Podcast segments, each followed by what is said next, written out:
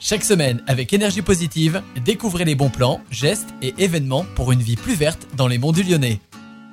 Bienvenue à vous, chers auditeurs, c'est FX pour cette nouvelle chronique de l'énergie positive. Aujourd'hui, on va plonger dans le monde passionnant de la production locale d'énergie renouvelable dans les monts du Lyonnais. Et oui, il y a plein de choses qui se font, vous avez sûrement dû en entendre parler.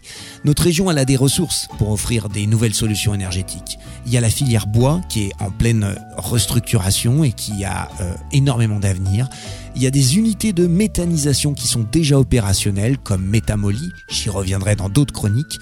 Et il y a un développement prometteur de l'énergie solaire photovoltaïque.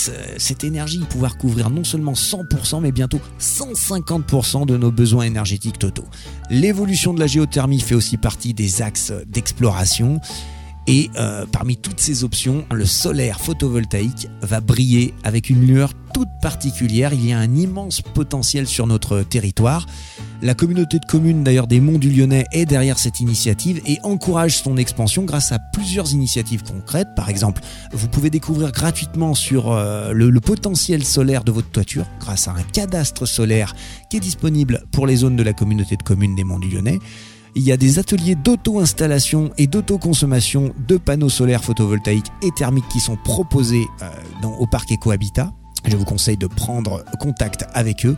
Et puis il y a une société citoyenne qui s'appelle Mon Énergie qui offre des opportunités pour vous impliquer en tant que bénévole et soutenir des démarches écologiques.